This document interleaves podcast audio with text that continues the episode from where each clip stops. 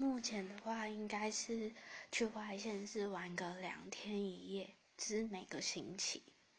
然后，因为住宿的钱就是应该算是占里面最大宗，所以如果要过夜的话，就是可能费用要到一千多块，我就会觉得这个花费目前对我来讲 负担有点大，所以暂时应该就不可不。不可能会去执行，虽然是可以去外县市玩，可是就没有办法过夜。可是有些地方就是不过夜，就是会很赶，然后可能就也没有做到什么事情，然后就又要回去。